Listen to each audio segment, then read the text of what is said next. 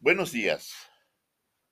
Hoy, 10 de septiembre del 2021, desde esta bella ciudad de Toluca, capital del Estado de México, de mi amado México, saludo con entusiasmo a todos los que me hacen el favor de escucharme en la Ciudad de México en el Estado de México, en Guerrero, Jalisco, Puebla y a quienes viven fuera de la República Mexicana, como son los que habitan en Washington, Ohio, Texas, California, Florida, Virginia e Illinois.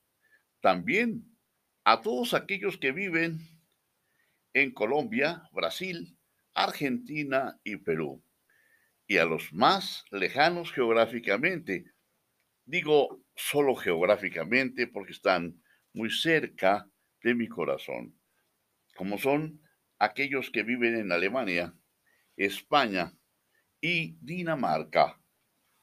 Dicho esto, comencemos. Hoy vamos a tocar un tema delicioso, un tema quizás para los jóvenes eh, no conocido, tal vez se antoje para algunos alambicado. Si lo vemos superficialmente, pudiera ser eh, antiguo, poco conocido. No, no sé qué impresión pudiera darles. Para muchos también, quizás hasta de mi época, esta poesía que hoy vamos a poner a las órdenes de ustedes para el efecto de una reflexión, va a trocarse sumamente interesante.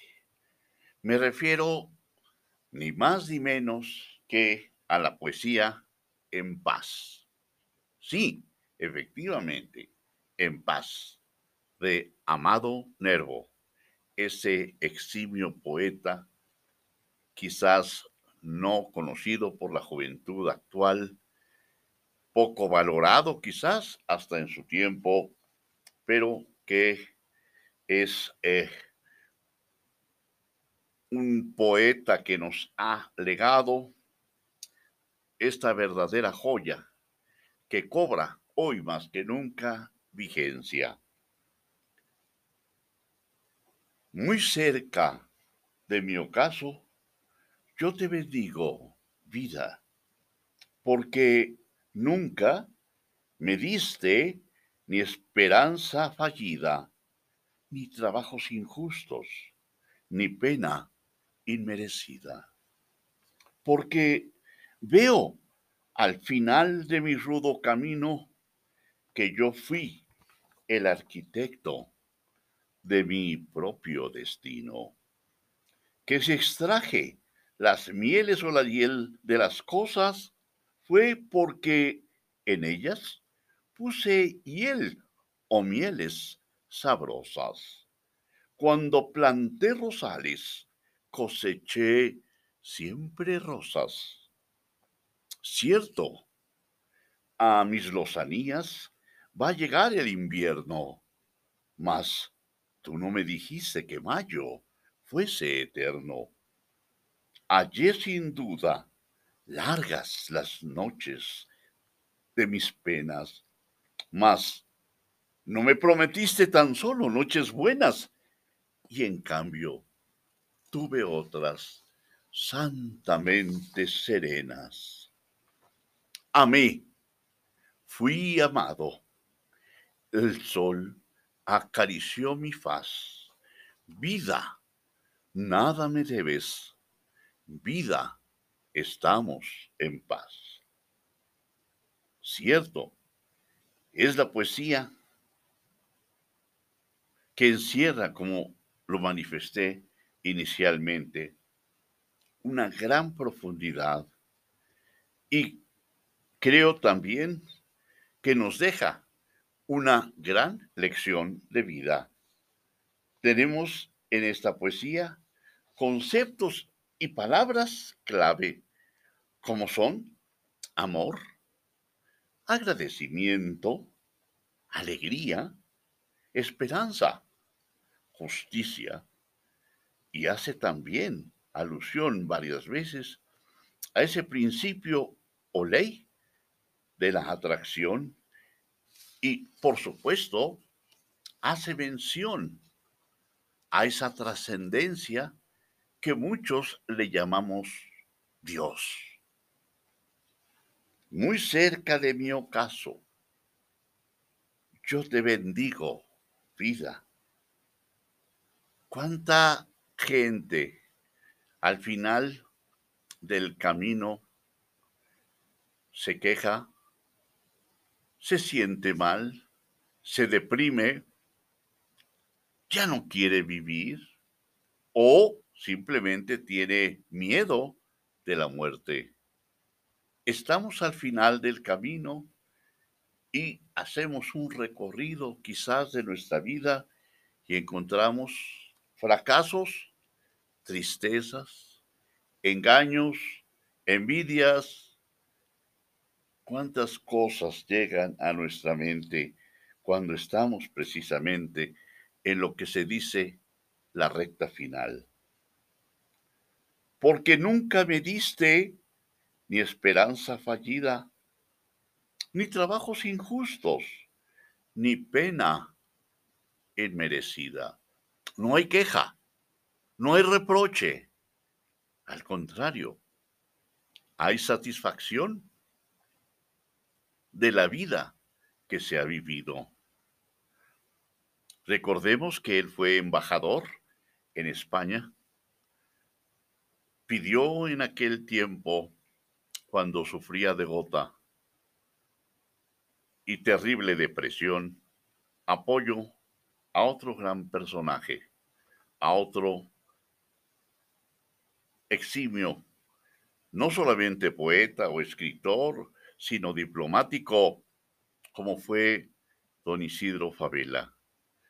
Le pidió que intercediera ante el presidente para que saliera de España. Y efectivamente logró, logró que fuera enviado como ministro también plenipotenciario a Sudamérica. Como recompensa, nos platica ese famoso diplomático mexicano Isidro Favela Alfaro, que este poeta le obsequió, dice, un regalo de príncipes, un manuscrito nada menos que de Sor Juana Inés de la Cruz. Porque veo al final de mi rudo camino que yo fui el arquitecto de mi propio destino. Ah, no hay queja, no hay dolor.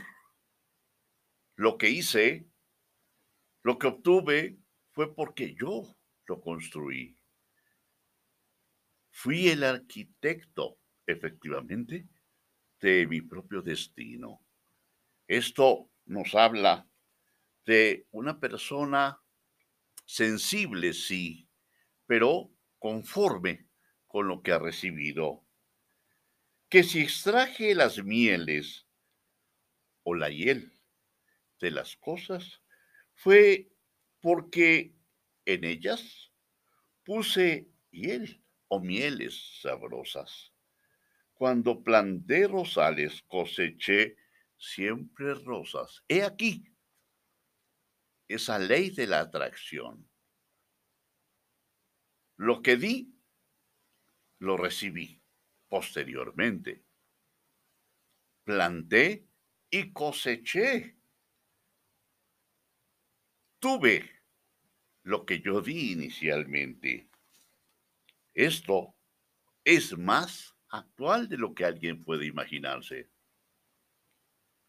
Esa ley, esa ley de atracción es la que debemos manejar para tener éxito en la vida, para que todo se obtenga con la perfección, porque si agradecemos a cada momento, cada bendición que tenemos, seguramente vamos a recibir eso que estamos sembrando. Cierto, a mis rosanías va a llegar el invierno, mas tú no me dijiste que mayo fuese eterno. Todo tiene un principio y un final.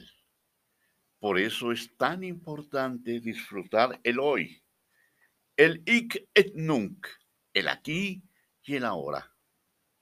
Hallé sin duda largas las noches de mis penas, mas no me prometiste tan solo noches buenas, y en cambio tuve otras santamente serenas. Esto es un amor profundo por la vida. Esto es tener dentro del armario un sentimiento de agradecimiento profundo a la vida, un agradecimiento a Dios, un agradecimiento a la trascendencia, un sentimiento de paz, de tranquilidad. Solamente lo puede dar un alma buena cuando ha tenido un comportamiento digno hacia los demás. Amén. Estamos hablando de ese amor, no solamente como pasión, sino fundamentalmente como una auténtica virtud. Fui amado el sol acarició mi faz. ¡Qué belleza! ¡Qué maravilla! Sentir con plenitud la naturaleza. El sol acarició mi faz. Vida, vida, nada me debes. Vida, estamos en paz. ¡Qué maravilla! poder decir, estamos en paz. Qué alegría interna. Qué paz que me da esa felicidad inefable y que hace que sienta mi corazón un gozo indescriptible. Y por hoy aquí dejamos nuestra reflexión y ese delicioso sabor de boca que nos deja esta maravillosa reflexión convertida en poesía de, dijimos, don Amado Nervo.